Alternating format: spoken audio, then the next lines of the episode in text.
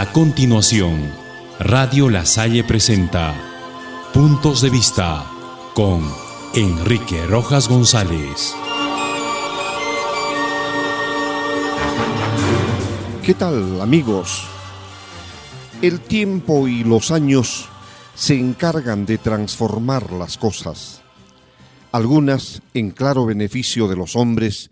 y otras en desmedro de su propio desarrollo. En sentido general,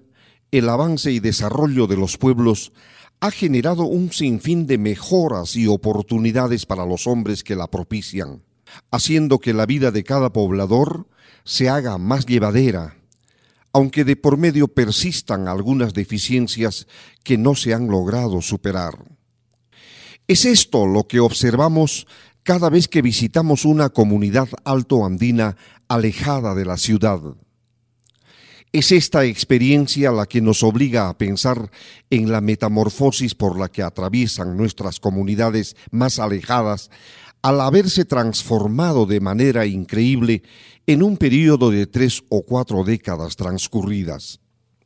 Si bien es cierto que al haber tenido la oportunidad de visitar algunos lugares altoandinos de nuestra provincia,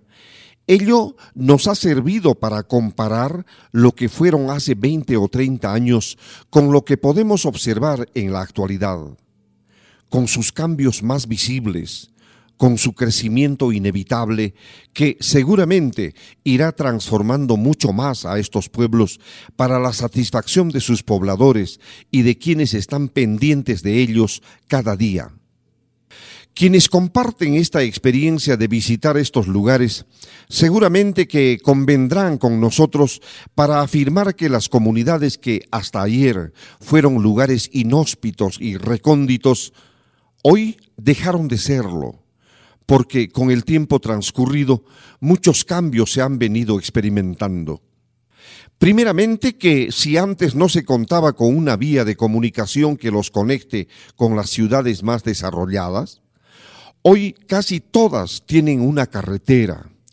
un camino carrozable, una manera más fácil de desplazarse para trasladar sus productos hacia la ciudad y poder comercializarlos.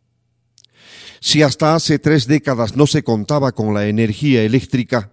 esta ha sido suministrada a los pueblitos más alejados, trayendo consigo el desarrollo y también la comunicación. Si hasta hace 30 años o más las escuelitas de las comunidades alejadas eran apenas unas pequeñas chozas de piedra y barro, y sus servicios higiénicos se reducían a solamente un silo donde los niños podían hacer sus necesidades, hoy, tiempo después, podemos encontrar construcciones más sólidas y funcionales con baños limpios, implementados adecuadamente para que los educandos aprendan a usarlos y, de ser posible, hacer uso diario del agua caliente con sus termas solares con las que cuentan. Las comunidades que hasta hace algún tiempo eran solamente un conjunto de chozas en deplorable estado de conservación, con animales que pernoctaban en los mismos ambientes de sus dueños, ahora se han transformado de manera rápida para beneplácito de sus pobladores, quienes en su mayoría han aprendido a utilizar los elementos que facilitan su diario vivir, con lo cual podemos afirmar que ingresan en una etapa de desarrollo que tarde o temprano tenía que llegar. Nos complace observar estos cambios.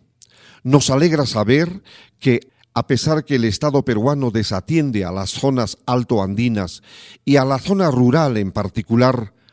existen entidades y organismos que voluntariamente los apoyan desinteresadamente para lograr que sus habitantes alcancen los beneficios que otorga el desarrollo y así llegar a formar niños, hombres y mujeres realizados plenamente con todos sus derechos y libertades fundamentales. En toda esta tarea siempre ha estado presente un maestro que con sus enseñanzas ha sabido prepararlos de la manera más adecuada para recibir esta forma de desarrollo. El fenómeno del aislamiento de los pueblos indígenas en el Perú, como en toda América Latina, es un tema que adquiere mayor relevancia en estos últimos años,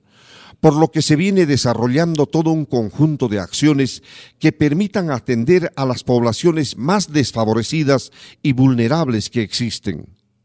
Sin lugar a dudas que cualquier forma de centralismo existente impedirá que el apoyo del Estado llegue en forma eficiente a los pueblos más alejados. Es más efectivo y productivo que los gobiernos locales o regionales trabajen directamente en las comunidades altoandinas para comprender su cultura, sus costumbres y su cosmovisión, a fin de dotar a estos pueblos de lo que realmente necesitan y para ello es imprescindible conocerlos de cerca comprender su idiosincrasia y promover su participación en la toma de decisiones. Por todo ello es tan necesario descentralizar el país para que las decisiones más profundas se hagan en el mismo lugar de los hechos y no desde un escritorio.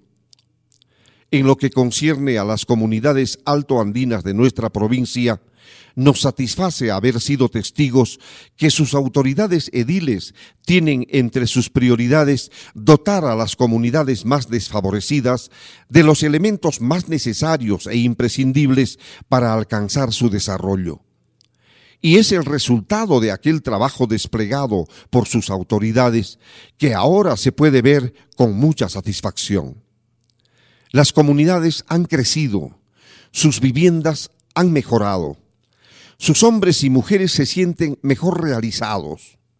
Sus hijos son mejor tratados, limpios, en escuelas decorosas, con las mínimas condiciones de higiene. Y si en las ciudades podemos ufanarnos de gozar de las comodidades que nos proporciona el desarrollo, ¿por qué no darles esta misma oportunidad a las poblaciones más pobres que, al igual que nosotros, son tan peruanos de corazón? Hasta mañana.